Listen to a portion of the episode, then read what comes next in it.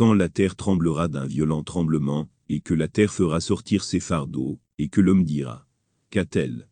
Ce jour-là, elle comptera son histoire, selon ce que ton Seigneur lui aura révélé, ordonné. Ce jour-là, les gens sortiront séparément, pour que leur soient montrées leurs œuvres.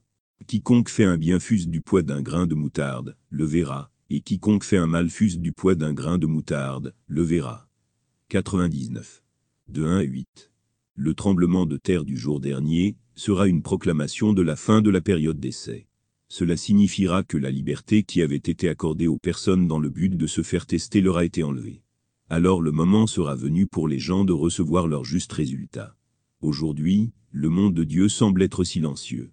Mais lorsque les circonstances changeront, toute chose recevra le pouvoir de la parole. Les inventions et découvertes actuelles ont prouvé que même, les objets sans vie ont le pouvoir de parler. Les performances en studio peuvent être entièrement rejouées par des ensembles d'enregistrements. De même, le monde actuel est comme un immense studio divin. Tout ce que l'homme fait ou dit est préservé à chaque instant.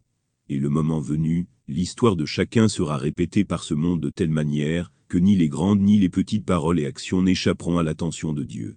Pour observer un comportement approprié dans ce monde, l'humain n'a besoin que d'une chose.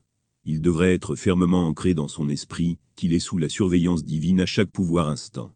Les actes de sa vie entière seront présentés à la cour de Dieu qu'il soit grand ou petit, réalisé secrètement ou publiquement, tout sera enregistré. Si l'humain est pleinement convaincu de cette réalité, il sera complètement ébranlé avant même le tremblement du monde.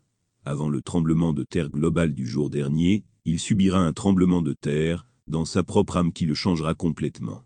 En conséquence, il deviendra son propre gardien. Il adoptera une vie disciplinée au lieu d'une vie permissive il utilisera son énergie comme guidé par le commandement de Dieu au lieu d'agir indépendamment.